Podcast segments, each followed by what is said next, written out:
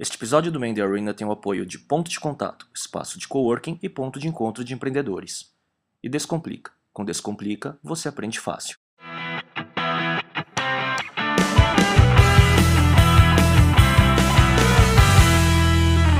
Olá pessoal, eu sou o Mandy Arena, um videocast sobre empreendedorismo e cultura digital. Eu sou o Léo Cuba. Eu sou o Miguel Cavalcante, esse é o episódio número 22. A gente tem o nosso convidado especial, Michel Lente, que é mais um carioca ajudando São Paulo a crescer. Exatamente, isso aí. É, Michel, conta um pouco aí da sua história, quem que várias experiências aí de agência 10 minutos, né? Passou para vendeu para a e agora está na Ponto Mob. Sim, Como sim, é que sim. Então, esse é o, é que passado, passado recente, né? Estava acompanhando aí o, o, o, o enfim, videocast com meu colega IPR, das velhas, velhas, velhas guerras aí. E, e na verdade, cara, é, eu vejo muito tempo mesmo. É, dá para dizer que eu sou um dos primeiros brasileiros a trabalhar com internet. É, comecei, na verdade, eu comecei trabalhando, fui fazer, tava meio design gráfico, aquela coisa, então assim, aquela cara completamente perdido aos 18 anos, como todo mundo de 18 anos é, é normalmente é, queria fazer Perdido. cinema, que era, queria ser músico profissional, é, enfim, dava aula de informática pro, pro, pro, né, enfim, pros amigos do, dos meus pais, assim, que né, estavam comprando seus primeiros computadores, e enfim, totalmente perdido. Aí acabei fazendo design, né, fazer design gráfico lá na, na PUC do Rio. Meu pai falou para fazer economia, eu não entendi. Não, era só um jovem rebelde, devia ter seguido o conselho dele, só fui entender o conselho anos mais tarde. Eu queria fazer cinema. E, enfim, acabei fazendo, fazendo design gráfico. E fui levando meio a faculdade, mais ou menos.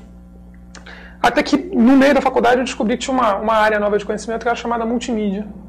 Que, para você ser bom em multimídia, você tinha que gostar de música, fotografia, cinema, enfim, todas as coisas que eu gostava e fazia por conta própria. Que legal. E aí eu me dei conta que todas aquelas aulinhas que eu tinha feito, aulas de guitarra, as aulas de fotografia, enfim, o meu, o meu interesse por informática, que era uma coisa completamente dispersa, somava nessa área de Você conhecimento. achou uma coisa que juntava tudo. E aí fiquei louco com esse assunto e quando estava terminando o curso da PUC, eu fiquei sabendo de um mestrado em Nova York, ah, na NYU, que era um programa de telecomunicações interativos, né, o ITP, e falei, cara, eu preciso fazer esse curso.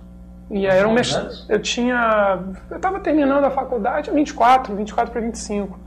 Não, é, 23, 22 para 23.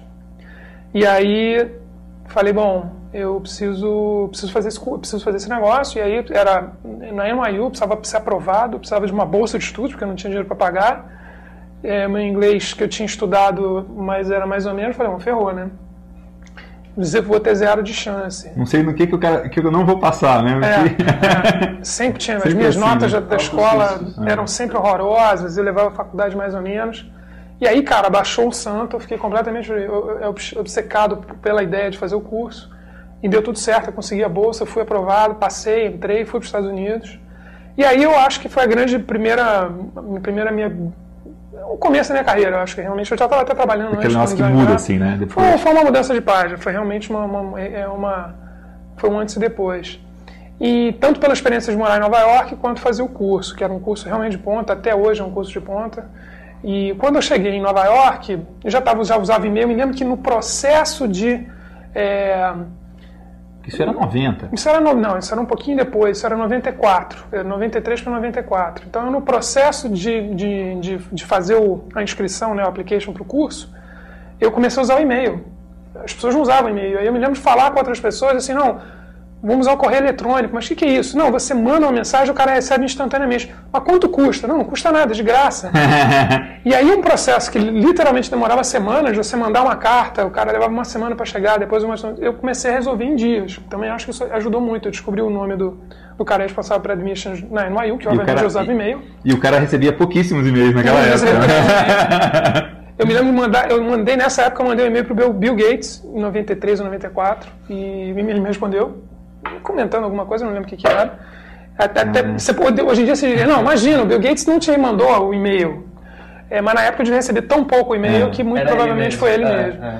É, enfim, e aí fui conseguir fazer o curso. E quando eu cheguei na faculdade, lá na universidade, no mestrado, é, começou a aparecer nos computadores da, da- da- da- do, do departamento um íconezinho do, do, do Mosaic, né, que era um browser. E aí eu entrei naquele negócio. Eu, até então eu acessava e-mail via terminal Unix, né? Assim, entrava no. Era Pine, Pipe, era uma coisa assim, tipo, e-mail. uma BBS. É. Era, é, era tipo, basicamente BBS ligado direto na internet, porque, enfim, conexão direta. E me estava fazendo uns frilos, eu testava CD-ROM, justamente, eu fazia lá testes de CD-ROM para ver o que, qual era o problema do CD-ROM tal, fazia basicamente QA de CD-ROM. E aí passei um dia na faculdade, assim, na universidade, tinha um cartaz, procura esse programador HTML, paga-se 30 dólares a hora. Eu falei, pô, dobro do que eu tô ganhando. Mas o que é HTML? Vou ter que aprender antes de arrumar esse emprego, né? Muito boa. Aí desci na Barnes Noble que tinha na esquina da, da universidade, comprei o livro Aprenda HTML uma semana, edição 1. Estudei até terça-feira, porque eles eram segunda, terça, né? Aprendi. Era, era por semana, era por dia da semana. Fiz uma página que não tinha link, era só uma página, botei ela num disquete, porque eu não sabia fazer FTP, e fui bater na porta da agency.com, que era uma empresa que hoje tem mais de 7 mil funcionários, uma das maiores agências enfim, do mundo. Já foi, não sei como é que ela está ranqueada, na época eram 8 pessoas. Aí falei, ah, eu, cara, você programa HTML? Programa, quer dar uma olhada? Ele falou, não, você pode começar agora? Eu falei, posso, senta aí. e aí eu comecei a trabalhar com web. Enfim, aí voltei é, Aí começou a minha vida com a internet, programando HTML.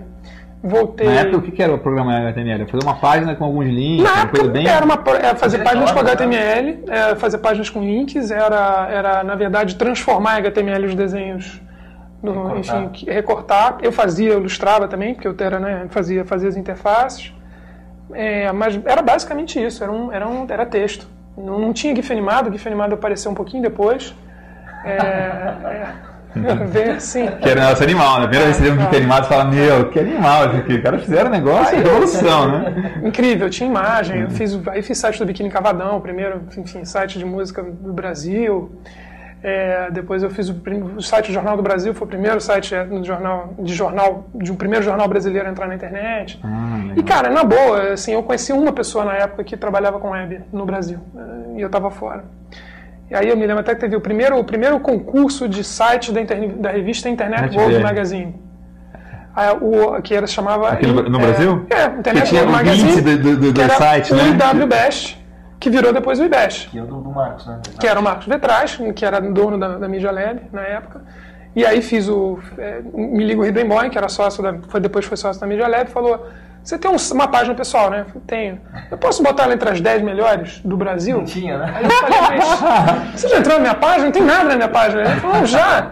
Eu falei que eu não tenho 10 páginas é, para botar. 10 corporativas e 10 pessoais. Enfim. Ai, ai, que ótimo. Então, era tipo, muito... Era, estava entre as 10 melhores porque tinha 9. Só tinha 10, né? tipo, só ah, tinha genial, 10. Ele não conseguia achar 10 páginas. Então eu voltei para o Brasil em 96. Falei, quer saber, cara, vou voltar para o Brasil que a internet vai arrebentar. 96, falei, não, vou ficar rico, vai arrebentar a internet. Levou uns oito anos ou nove para arrebentar. Podia ter ficado mais uns quatro nos Estados Unidos. Tinha uma oferta de trabalho lá para ter quando eu terminei o curso, estava trabalhando numa agência já. Mas enfim, voltei, fui para a Media Lab, vim para vim, vim o Brasil para a Media Lab por causa da da revista. Da da revista Media Lab, era o que foi a agência Clique depois, né? Assim, era a grande produtora de, de, de, de internet brasileira. É, e, enfim, aí fiz primeiro site do Itaú, primeiro site da Shell, fiz vários primeiros sites. o primeiro site do Itaú tinha acesso primeiro à site conta do Itaú, não, tal, imagina. Não, era tipo, o Itaú assim, é um, um dia registraram legal, o endereço do Itaú e puseram o logo do Itaú. Já. Esse foi o zero. Já, já, já, primeiro... já, saiu no Estadão isso aí já. Não, não. não. O pessoal não sabia que era internet tipo ainda. Second Life. Assim, não, era uma coisa, ninguém sabia nem o que era isso, não adiantava você falar. Aí, eu, quando, quando eu fiz o site, foi o primeiro site com links, assim, nossas agências, foi, era básica em sombras, era um site institucional. Fiz isso para Itaú, fiz para Shell, enfim, vários, vários primeiros sites. E, e quando deu mais ou menos seis ou sete meses de Media Lab, a gente tinha uma questão societária, não societária, enfim, eu, eu, eu a gente não, não se afinou nessa, nessa questão. Falei, cara, vou abrir a minha agência, porque a minha produtora né? Ele não tinha muito, não tinha muito nome para isso e resolvi fazer 10 minutos em 97. Eu consegui, por acaso, um, acesso a fotos do Ronaldo, é, Ronaldinho, então Ronaldinho, né? Ronaldo Fenômeno, e a gente bateu lá na porta do, dos procuradores do Ronaldo, eu e meu sócio, o Galho, é, na época, também um amigo de 25 anos, e a gente bateu, fez um layout, pegou as fotos, fez um layout, botou o layout embaixo do braço, e bateu na porta dos caras, começou a explicar o que era a internet. Os caras não tinham a menor ideia do que era. Aí, 96, né? 97. Não, não tinha um computador, então a gente não, tinha um computador, então a gente explicou a internet, a web, o o universo. Ah, ok, entendi. Quanto custa? A gente não sabia, não tinha pensado em preço. Aí falamos, olhamos para o outro e falou, 5 mil reais. Quanto tempo levar para ficar pronto? Um mês. Tá bom, tá fechado. Aí ligaram para a tesouraria e falou, dá um cheque para os meninos aí que eles vão pegar, 5 mil reais. E saímos com um cheque para fazer, o, pra fazer o site do Ronaldo. Enfim, Rolou aquela sensação, pô, podia ter pedido 10, assim, não? é a sensação, tipo, agora tem que fazer esse negócio, né? E a gente sabe fazer, enfim, fizemos e gerou mídia espontânea, deu Jornal Nacional, 47 segundos de Jornal Nacional na época. Caramba, por 5 pila. Tem, é, É. tem um, tem, um, tem um vídeo que roda por aí, depois eu posso passar o link do Fernando Vanucci, no Jornal Nacional, explicando que era internet para as pessoas. A internet é a maior rede de computadores do mundo. E o Ronaldo já está lá. De computadores. Estava explicando, a internet é Pra uma poder rede. falar do site do Ronaldo, tinha que explicar o que, era a internet. Muito cara. Enfim, então a gente meio que apostou nesse binômio aí, personalidade para chamar atenção e, e mundo corporativo começou a fazer bastante coisa. E aí aquela história, empreendedor, a gente deu muito certo do ponto de vista de exposição de mídia, etc. Veio muita coisa, mas a gente não sabia administrar, enfim. E aí deu um ano e meio, dois anos, a coisa, a coisa meio que desandou. A gente aí está falando de finalzinho de 98 para 99, começou a aquecer né, a, bolha lá nos Estados Unidos. No Brasil começou a ter um pouquinho também de mercado. E aí é, eu comecei, eu, eu- foi uma época que eu troquei de, de trabalho algumas vezes. Primeiro eu tive que aterrissar 10 minutos, a primeira, primeira aterrissagem era 10 minutos, porque você vai lá, você monta o teu negócio, aí você diz, bom, beleza, né? Eu já começando dica para os nossos amigos empreendedores. Você monta o teu negócio assim, ah, legal, vou fazer um negócio, amarradão, vai dar certo. Se não der certo, você tem 12 funcionários, era pouca gente, mas um 12 ou 15 funcionários, você tem clientes, projetos vendidos e já recebidos, projetos que você precisa entregar e precisa receber. Como você para esse negócio? Não, agora cansei, vamos, vamos embora. Manda todo mundo embora com que dinheiro? Se você não, ainda não tem, né? Se você não conseguiu fazer o teu, o teu capital de, de giro, nem ter, nem ter a tua reserva. Então, lá na época, a gente conseguiu. Eu, eu, eu falei com uma empresa na época que era a Bounty, eh, que era uma empresa americana, queria montar uma divisão de internet no Brasil. Falei, conversei com os caras, negociei falei: olha, vocês não querem montar divisão de internet aqui? Queremos, então vamos lá, incorpora 10 minutos os funcionários, pá. E aí a gente foi uma solução, aterrissamos o avião, todos os funcionários empregados, todos os, os, os clientes atendidos. Eu fiquei um ano lá, estava buscando uma infraestrutura para brigar, né? foi uma infraestrutura. A gente, na verdade, conseguiu fazer uma excelente aterrissagem. Enfim, todo mundo ficou. Né? Eu falei: a única coisa que vocês vão ter que. Para vocês, o preço que vocês vão ter que pagar para, enfim, abrir essa divisão de internet é arcar com os projetos já vendidos que a gente já recebeu. Com a folha de É, pagamento. que a gente. e o- Não, a folha de pagamento era uma coisa que era é, inerente, porque eles queriam montar uma divisão de internet. Mas tinha alguma coisa de, de, de- projetos que a gente já tinha recebido e que ainda precisava entregar. Então tinha um custo aí que eles iam ter que. Peanuts, né? Nada, realmente nada, nada importante nesse sentido. Aí começou uma época de, de projetos de internet, então fiquei lá um ano, depois recebi um, um- um convite para ir para a Globo.com, que estava começando o seu projeto de internet tardiamente. A Globo demorou a entrar, eles começaram a fazer o projeto de internet em 99. É, e aí eu fui chamado para fazer o primeiro time lá da Globo.com. Cara, sentar, eu me lembro, eu, o, o- a V1 da Globo, a V0, a V1 da Globo.com, o que tinha de conteúdo eu defini fazendo um benchmark. Eu peguei, abri um Excel na minha máquina, olhei os portais, falei, vai ser isso. E acabou. E aí começou a se montar uma estrutura em cima disso. Não tinha porquê, objetivo de negócio, para quê, como ia rentabilizar. Não, precisava estar online, precisava fazer um. Tipo, uma- tava, tava V0. devendo, assim, né? Estava Tipo, devendo. E a gente foi lá, inventou e, e- e uma estrutura enorme, né? Eram, sei lá, dezenas de profissionais para fazer aquele negócio funcionar. E tava lá, falei, pô, legal, tô aqui na Globo.com, era um sonho há muito tempo. Aí um dia tocou o telefone lá, meu celular, que era um primeiro, né? Aquele Comecinho. PT 550? Não, era, era um, é, é, Agora quase, aquele que tinha numa bolsa, assim. Quase, quase. Em 99 já tinha aqueles primeiros telefones da É, cabia Nokia. no bolso, Cabia no assim, bolso. Aí me ligo, toco, toco o telefone, eu digo, eh, tem um baiano do lado de lá, eu digo assim, eh, aqui é Sérgio Valente. Falei, Sérgio Valente? É, não sabia quem era. Sérgio Valente da DM9. Falei, não, DM9 eu sei quem é. Já ouvi falar. É, eu só quero saber quanto você quer e quando você começa. Eu falei, opa, peraí. Quem Assim, foi? Peraí, como é né? que. E aí. Pois é, não, boa, hein? eu falei, tá bom. E aí ele falou, você pode vir falar comigo aqui amanhã? Onde você tá? Em São Paulo. Aí eu, eu tava no Rio, né? Aí eu disse, pô, não, mas eu tô trabalhando e tal. Depois da manhã, assim, Então vem, desligou na minha cara. Aí liga a secretária, oi, aqui é a secretária Sérgio Valente, então você pode vir para cá, posso? E aí peguei um avião, não tinha menor interesse em vir para São Paulo, é, menor intenção, interesse eu tinha, mas não tinha nenhuma intenção, eu já tinha muitos amigos que trabalhavam aqui.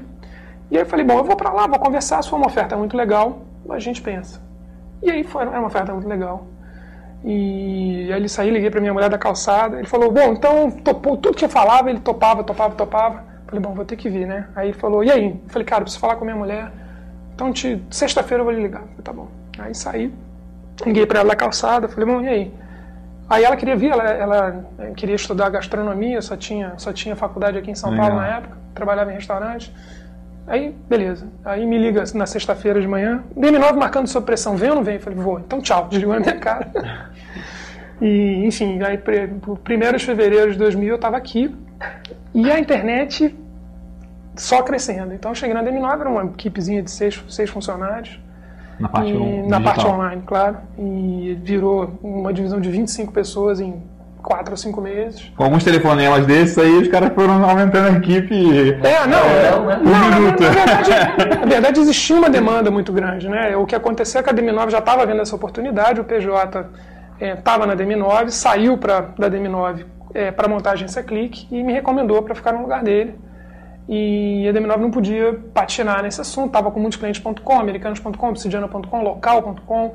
Então, assim, estava no boom das .com brasileiras e a gente precisava entregar banner, precisava fazer estratégia, precisava fazer é, mídia para esses caras e, e, então não dava para brincar. Então, realmente teve que se montar uma equipe muito grande. E aí isso foi finalzinho de, né, em 2000, no final de 2001 a bolha já estava estourada e a equipe que tinha, eram quatro ou cinco, passou para 25, voltou a ser cinco ou seis pessoas. E não fazia mais sentido eu estar dentro da estrutura. Então, enfim, conversamos e falei, bom, vou embora, vou sair.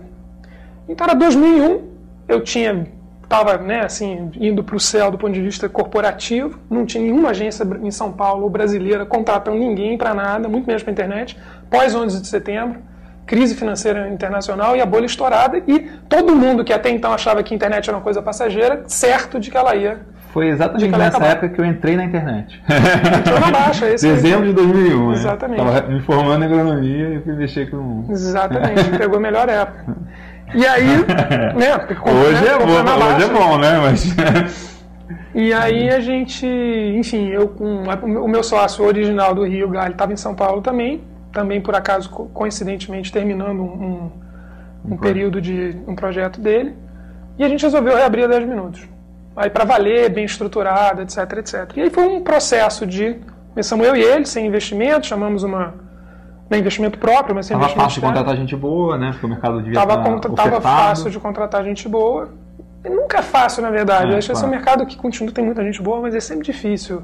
Eu acho que para o profissional de internet no Brasil, acho que pode reclamar de tudo menos que não tem emprego. Eu acho que essa, essa é uma, uma coisa bastante boa, positiva. Eu até já escrevi muito sobre isso. Acho que é uma coisa que foi até durante algum tempo muito prejudicial aos profissionais, porque como eles ganham, já ganhavam muito bem muito cedo, larga a é, formação. Estrela, né? Às vezes ganha mais do que os pais. Então, assim, uma coisa que no curto prazo é muito legal, mas quando o cara começa a ficar mais velho, ele não tem mais habilidade técnica, ou tem gente melhor, e ele não consegue necessariamente se recolocar, ele não se capacitou do ponto de vista gerencial, é um problema. Não, é, é uma coisa importante que as pessoas consigam continuar evoluindo, apesar de já estarem bem empregadas. E aí a gente foi, um funcionário, outro funcionário, outro funcionário, outro funcionário. Mais ou menos é, crescendo nessa história. Até que chegou no final de, de 2000 e... O que, que é a coisa chave, assim, de você mudar, é, você montar 10 minutos de novo? O que, que foi radicalmente diferente, assim, tipo, o que você te, que te marcou? Assim, Cara, a gente tinha, da primeira vez para a segunda, foram, foram três, três ou quatro anos, então a gente tinha uma bagagem já de ter administrado estruturas grandes, é, enfim, estar em empresas grandes, etc., que fez muita diferença. A gente ganhou, a gente ganhou experiência gerencial e de, de, de administração de uma forma geral. Né? É, um, eu um pouco mais numa área, o Galho um pouco mais na, né, na parte mais é, administração, eu um pouco mais na parte de, de, de conceituação, a gente dividia muito assim a nossa, a nossa sociedade. Então a gente ganhou, ganhou experiências, pegou, pegou traquejo, né? então foi com muita calma, muita cautela, não foi aquela coisa louca da primeira vez que, enfim, não tinha nenhum tipo de gerenciamento, a gente conseguiu fazendo ali tijolo sobre tijolo e a coisa foi, foi, foi seguindo bem. É, então, mas muito duro ao mesmo tempo, né? Sem investimento, então a gente sempre queria um pouco mais e não, na verdade não, não conseguia, né? Você tem que ir na velocidade do negócio. Quando você fala de produtora de internet, agência de internet, o business de agência de internet é um business de produção. Então, na verdade, o que você faz para conseguir melhorar aquilo é você tem que você tem que ter um trabalho de gestão e de otimização uh, método, de, de método de processo muito, muito é, exemplar, porque senão você fica apertado em margem. É, uma fabriquinha com horas, né? Uma fábrica com horas, é, é, é, desenvolvimento de software. Com inovação, você não consegue, na verdade, repetir muita fórmula, então não é uma coisa que você pega um software e modifica. Cada vez que você vai começar do zero, é artesanal, né? Eu tenho uns amigos que falam muito isso, é muito artesanal.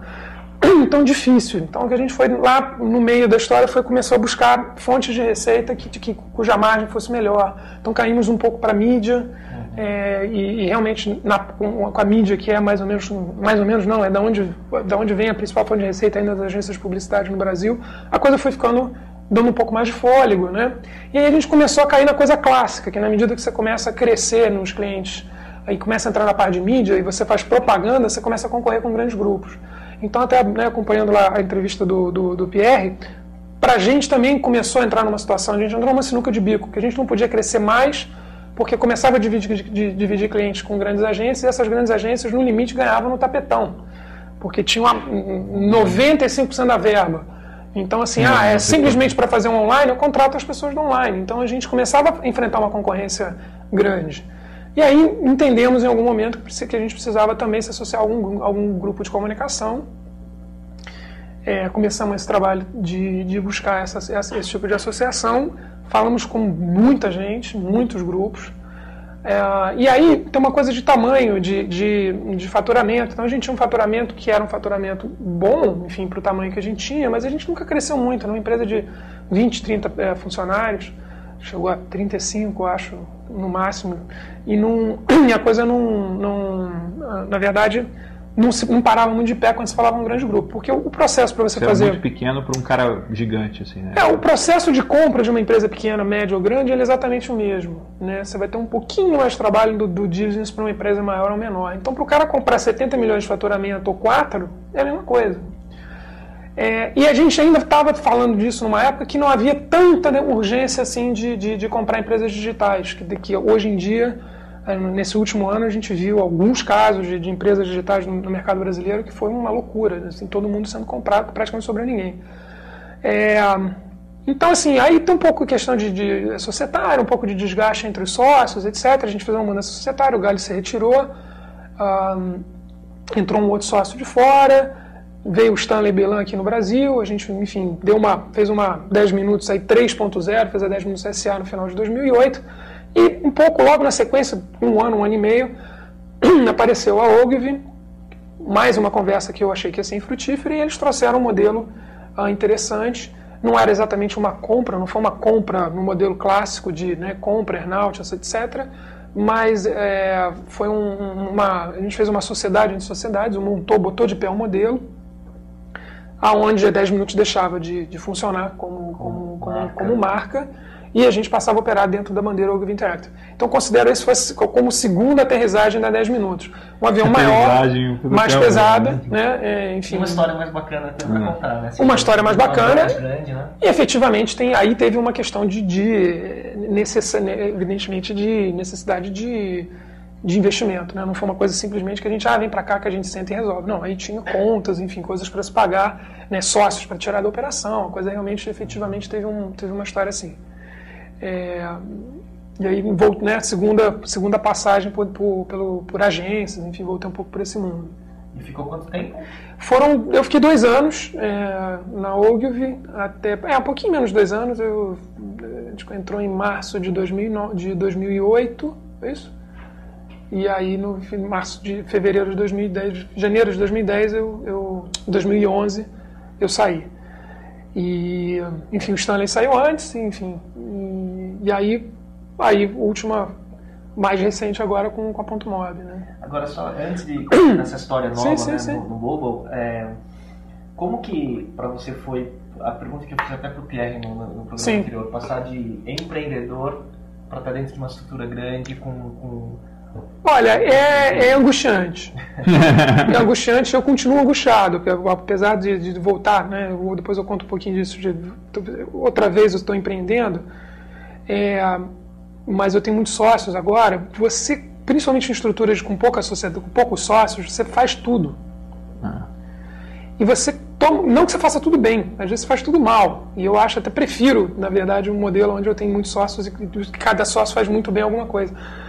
É, porque às vezes tem coisa que você não faz bem. E, e o outro sócio também não faz bem, e falta. Né? É difícil encontrar esse equilíbrio. Mas uma das coisas mais angustiantes é efetivamente você estar numa estrutura onde você deixa de fazer e passa a administrar. Então, é, a OGV era uma coisa sair de uma estrutura de 30 funcionários, assumir uma operação de 110 funcionários, só de digital. Então, basicamente, eu cuidava de é, administrar pepino o dia inteiro. Né? E era muito, muito, muito burocrático, era uma coisa de vamos é, quando você, eu, eu, saí de uma estrutura muito perso, personalizada, personificada, onde eu ia nas reuniões e a minha presença nas reuniões frente ao cliente era uma coisa muito uh, quase indispensável, né? indispensável né? e muito bem é, se você não ia tipo o cara falou seu cliente classe B aqui é nem isso não, não mas assim é, é, você tem uma estrutura como a 10 minutos enfim como qualquer agência onde você é sócio, você é um dos donos. O cliente que procura, ele está procurando a empresa, Isso. mas ele está procurando você. Então, sentar na mesa é uma coisa muito boa, porque você sente que numa reunião produtiva você pode fazer diferença. Quando você vai para uma estrutura muito grande, é, você está um, um, fulano numa multinacional, o outro é um fulano numa multinacional, o cliente, normalmente, o acordo para aquela conta é, existir talvez não tenha nem saído do Brasil, tenha saído de um alimento internacional. Então são pessoas, é, executivos de duas estruturas conversando. Você não vê o valor, o valor que você gera faz assim, muita diferença. Palpável, assim, faz muita diferença. Então estar eu, estar fulano, estar Beltrano, meio que dá no mesmo. E isso para mim é muito impactante, uma coisa de, putz, você não está fazendo... Tanto que, né, é, é, aí fica brincando, né, fica, é, fica, brincando de síndrome de Nizam, né, que seja, o Nizam chega numa reunião e ah, qualquer publicitário, qualquer empreendedor, qualquer sócio que está à frente de um negócio, onde o teu cliente está comprando o teu trabalho porque ele confia em você, né, que é uma coisa muito... Esse é negócio... de Nizam, é isso? É, a gente brinca que Nizam diz, ah, vai pintar tão de laranja, ninguém pinta de laranja, porque o Nizam falou. Alguém fez pesquisa? Não, Nizam disse, está dito. E não, evidentemente não é simplesmente porque ele falou, ele vem muita experiência. Mas o negócio de publicidade, publicidade ou, ou qualquer negócio baseado em pessoas, gente, o que Steve Jobs fala é lei. E, e, e, não é porque ele fez, não, ele falou, ele acha que é daquela maneira, e as pessoas que acreditam seguem e veem que quando o cara acerta uma, duas, três, quatro, cinco, dez, na décima segunda vez não tem ninguém questionando, você vai lá e faz. Então você tem uma coisa no sentido de que você vai aprendendo e não tem muito o que fazer pesquisa. E quando você sai de uma coisa de uma estrutura sem dono ou despersonalizada ou despersonificada, fica muito em cima de sistemas e métricas. E, e que é legal por um lado, enfim, mais, talvez mais científico. Por outro lado, falta intuição que, que é muito é, é, é, valorizada, muito, tem muito valor nesse nosso, nesse nosso mercado. É, então eu senti muito isso, era uma coisa de muito, putz, não adianta eu falar porque as pessoas não, tanto faz ir para reunião. E eu acabei não, acabava não indo em reuniões, porque eu digo, não, eu prefiro ficar aqui, vou organizar isso que está precisando mais da minha atenção do que sentar numa reunião com, com A ou com B, onde não necessariamente a minha contribuição vai ser muito, muito recebida. E, é, e aí, quando você volta para uma estrutura onde você está à frente da operação, do sócio, etc, etc, isso volta a acontecer. E, e, e, agora tem uma coisa engraçada, quando a gente fala de, de mercado mobile, que é assim, bom, o que, que eu estou fazendo no mercado mobile? Né? Primeira coisa, eu sou um cara com 16 anos de web e 4 meses de mobile. E aí, um dia eu fui numa reunião com um cliente, ele falou, não, porque eu não entendo nada de mobile. Eu falei, eu também não, eu entrei tem quatro meses. Ele falou, bom, mas se você não entende, o que, que vocês estão fazendo aqui, né? Eu falei, não, não é assim, não, é... Não, entendo, assim. A sensação lá de trás, quando você estava com o Mosaic lá, assim, nos primeiros primórdios tem, web, tem. é um pouco de, de hoje também, né? É, é, com, é, é com, com alguma diferença, com umas diferenças muito fundamentais. É, a diferença é que você já viu o filme. Uhum. Primeira vez você não sabe como o filme, como o filme se desenrola. Eu não sei como ele vai acabar, mas o, meia, o miolo dele eu conheço. Quando gente, o que a gente fala, que a gente chama de mobile hoje em dia, é, mudou. Assim, eu, eu conheço né, o, o dos sócios, enfim, o Léo Xavier, que é um fundador, do, né, um dos fundadores da Ponto Mobile, já conheço há alguns anos, a gente tentou ser sócio antes, a gente já falava há muito tempo. E lá atrás, mobile, lá atrás, dois anos atrás, três anos atrás, quando eles montaram a Ponto Mobile, é, mobile e Era web. igual o site do Ronaldinho, né? Tipo, você, é, eles, eles fizeram o site do Ronaldinho deles, porque realmente foi uma coisa foi muito lá do, do, do começo. Uh, e o que eles faziam, o que eu fazia era completamente diferente. Eu fazia web, eles faziam mobile. E de um ano e meio para cá, quando você tem a entrada do tablet, o tablet o que? É mobile ou é, ou é web? Né? E agora você tem Smart hum. TV, você tem uma série de outras telas que não são mais a tela só do celular, é, que saem, que saem do, do ambiente só de web e que, na verdade, você né, pensa para elas. Né? É, então, de repente, primeiro, tem uma área. Agora, a, multitela. É né? multitela. Né? A gente, inclusive, o posicionamento da Mob, eu entrei, foi uma das coisas que, eu, que eu, eu provoquei em, junto com os meninos lá, foi a gente mudar o posicionamento. Não é mais uma, uma empresa de mobile powerhouse como era, agora é uma, é uma empresa, o slogan, inclusive, é Any Screen Anywhere. Né? Porque efetivamente a gente está trabalhando para todas as telas. Então, tem, quando a gente está falando de SMS numa integradora, integração com operadoras, eu não tenho a menor ideia do que a gente está falando. Quando a gente está falando de iPad, é, eu tenho tanto tempo de iPad quanto eles, ou seja, é muito ah. novo para todo mundo. Quando você fala de Smart TV, alguém talvez esteja dois meses na frente. Com a diferença que é muito parecido. Então, o mercado de aplicativos agora, o que bomba é aplicativo. E o que bombava sete anos atrás era hot site. E o destino do aplicativo no sentido, ah, poxa, a gente está enfrentando. O, o, o app para iPhone é o hot site é o hot de sete anos atrás? Para algumas marcas, para alguns, alguns clientes, é exatamente a mesma coisa. É, e aí, a gente entra numa, numa concorrência. Você, Pô, eu achava você... que o app era o Second Life, assim, tipo, era um negócio que você faz que ninguém vai usar, não, mas que aí aparece na televisão, não. no, no então, jornal, fala, pô, depende do app. aplicativo, não sei das quantas. Tipo, Pode ser. Tipo, mas o, o hot site era isso. O, ninguém usava o hot site. O hot site era .001 de taxa de clique.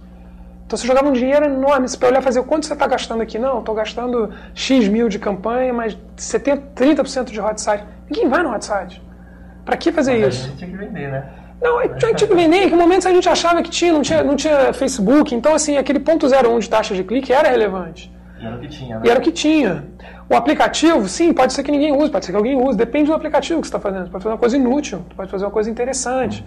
É, então, na verdade, é, é uma dinâmica que vai mudando muito. Mas a dinâmica de mercado é muito parecida. Então, é, a gente começa a se enfrentar concorrentes de pequenos desenvolvedores que fazem aplicativo. Lá atrás a gente enfrentava concorrentes de pequenas agências que faziam hot site. A dinâmica é muito parecida. Com a diferença que você tem, evolui muito mais rápido, cresce muito mais rápido e as pessoas já usam a internet. Então a barreira de entrada, de, de é. convencimento, não, vamos fazer mobile que é legal, não precisa convencer ninguém que mobile é legal, todo mundo já sabe sozinho. Então você não tem que evangelizar. Né? O que você não tem, tem que, que, pregar. Não tem que pregar. Vamos lá, que, pô, que eu falei de, de internet, expliquei o que era internet para as pessoas e, e, não, e, só, e efetivamente acabou. Então agora a gente está numa função muito mais de orientar e dizer isso é correto, isso não é correto, a abordagem deveria ser essa, do que Formando, do né, que efetivamente orientando do que convencendo. E o grande interessante que eu vejo assim da Ponto Mob, olhando de fora o negócio, é o quanto de musculatura vocês estão criando agora, uhum. olhando para esse curto, médio prazo que está se realizando, né? Uhum. Com as aquisições, empresas complementares, uhum. né? E talvez, assim, é, é, tal, talvez, eu não sei o número, mas uma rentabilidade ainda que estão apostando para daqui a pouco. Uhum. Né? É, depende. A gente tem, a gente tem, aí são muitas linhas de negócio e, e nessas linhas de negócio a rentabilidade vai, vai mais ou menos ser, se equilibrando. Evidentemente, quando você está falando de, de, de aplicativo, é a, é a produção de, de website, a produção de website é quase artesanal. Produtora. Então é produtora, é hora homem.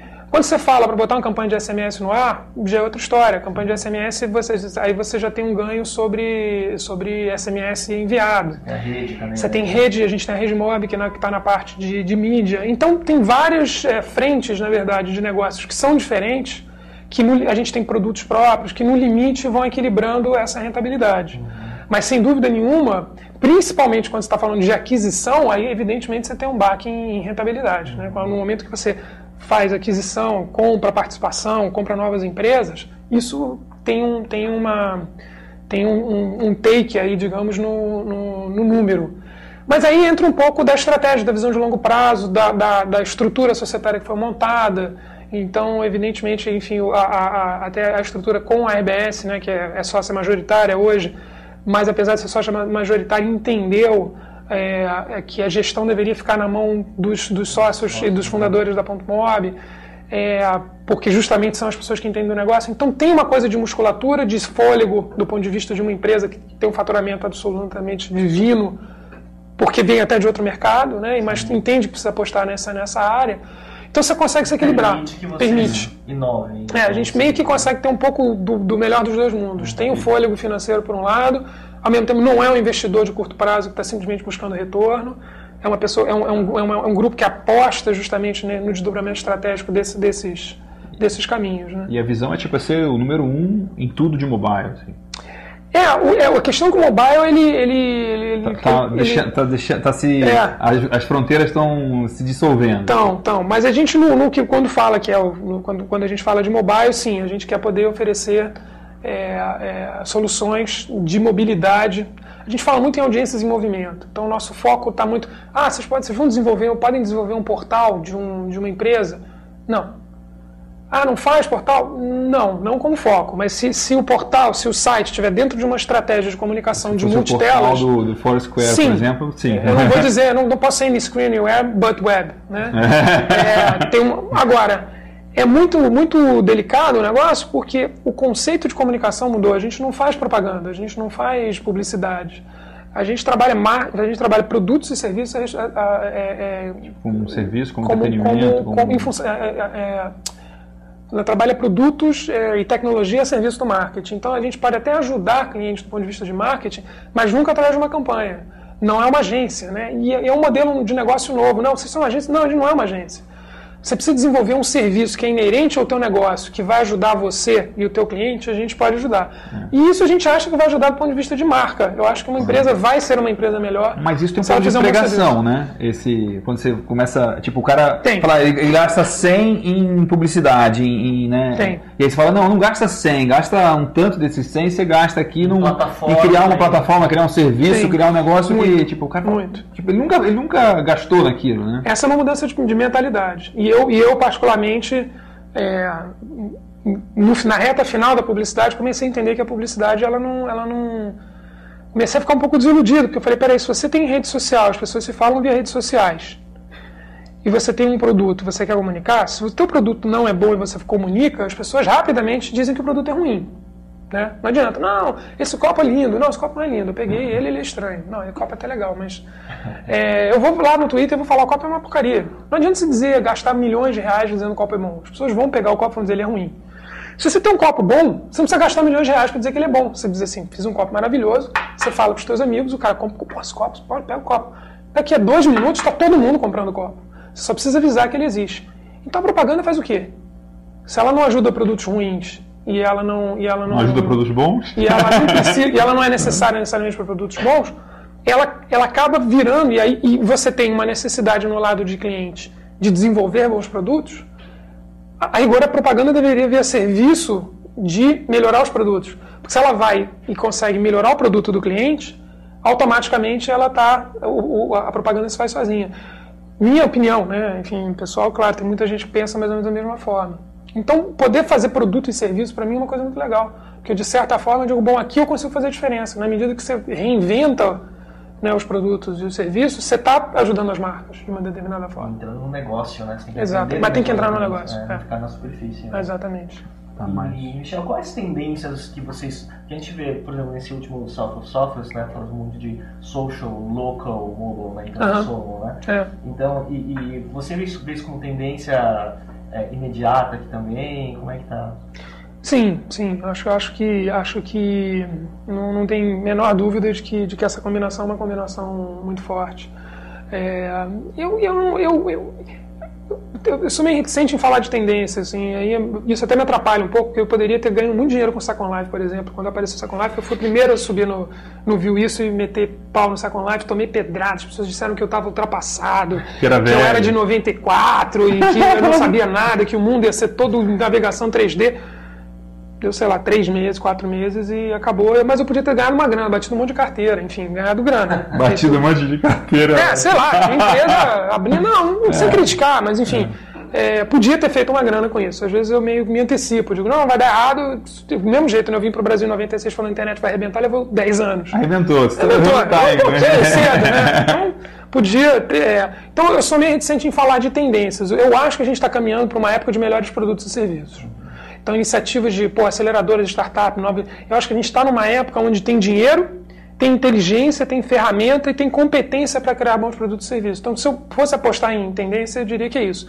E as ferramentas estão a serviço do, do nosso entorno. Sim. Eu acho que as pessoas estão conectadas com o mundo, mas querem problemas reais, né? Querem é, práticos reais da sua vida, né? Querem, querem se divertir mais, querem ter, gastar menos tempo com, com coisas chatas. Então, eu acho que tem, vem, vai vir, a gente vai viver uma época de, de ouro. Já estamos começando a viver, mas eu acho que a gente vai ver muito produto legal aparecendo nos próximos anos. Mas muito, muito, muito. Sendo acreditado. Assim, cara, como é que isso. Como é que isso é possível? Esse negócio tão bacana e tão legal. Em aplicações, em, em, em todas as plataformas. Acho que a gente está começando a entrar numa era de. Talvez seja a era mais legal que a gente já viu.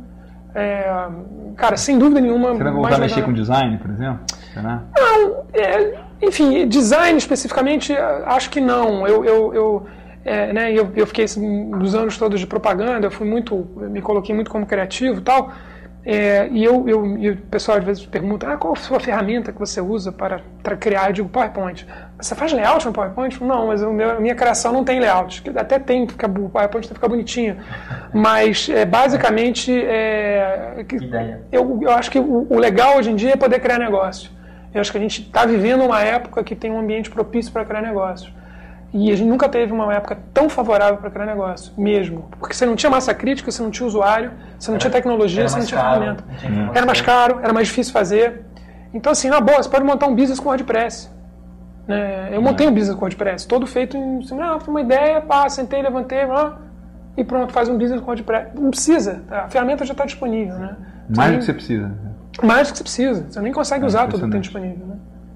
Né? Não, se gasta tanto para levantar um negócio, para criar. É, exatamente. Michel, aprendizado que você queria compartilhar assim dessa estrada longa aí? É, olha, acho que paciência e perseverança. Isso é muito importante. Acho que uma coisa que é importante para as pessoas entenderem, sem e, não, e aí não tome isso como, como, como responsabilidade, mas não existe segurança. Então, assim, ai, não, eu não vou fazer um. não vou entrar de sócio no negócio porque eu, eu, é, eu tenho medo do negócio quebrar. E você está empregado e não tem medo de perder o emprego. É. O cara se engana, né? Tem um... Não tem muita segurança. Então não quer dizer que então ah, não tem segurança, então vou, vou aloprar, vou ser um porra louco, vou fazer qualquer coisa, né? Então dane-se, vou fazer qualquer coisa. É, mas essa sensação de segurança é uma sensação um pouquinho, um pouquinho falsa. Por outro lado, é, ser dono do nariz, na medida que você consegue respirar né, e, e, e, e, conviver com essa, com essa angústia inicial, é a melhor coisa que tem. A sensação de não ser dono do nariz, de uma vez que você é dono do seu nariz, é muito ruim, muito angustiante. Quanto mais tempo passa, mais angustiado você fica.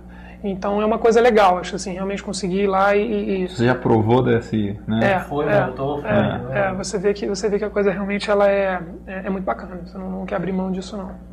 É, uma das coisas que, assim, até meio que parece que é uma coisa, é, um hobby, não sei, você tem um site que é o Apps for Kids, tenho, né? Tenho. É, o que, que é? Tipo, é, é um negócio que é um hobby, é um, uma, é uma, é um novo negócio, ou é um negócio tipo, você faz uma seleção já do, dos apps dos seus filhos e aí já resolveu postar que tipo, o trabalho já estava feito, só, só, só precisa publicar? Cara, é, um pouco de tudo, né? Brincando assim, uma ideia na cabeça e um WordPress na mão. Você resolve isso O Apps for Kids, assim, eu, eu, eu peguei lá e comprei, né, comprei o iPhone a primeira vez, comecei a baixar aplicativos para criança, e eu disse, pô, não tem um lugar que fale sobre aplicativos para criança.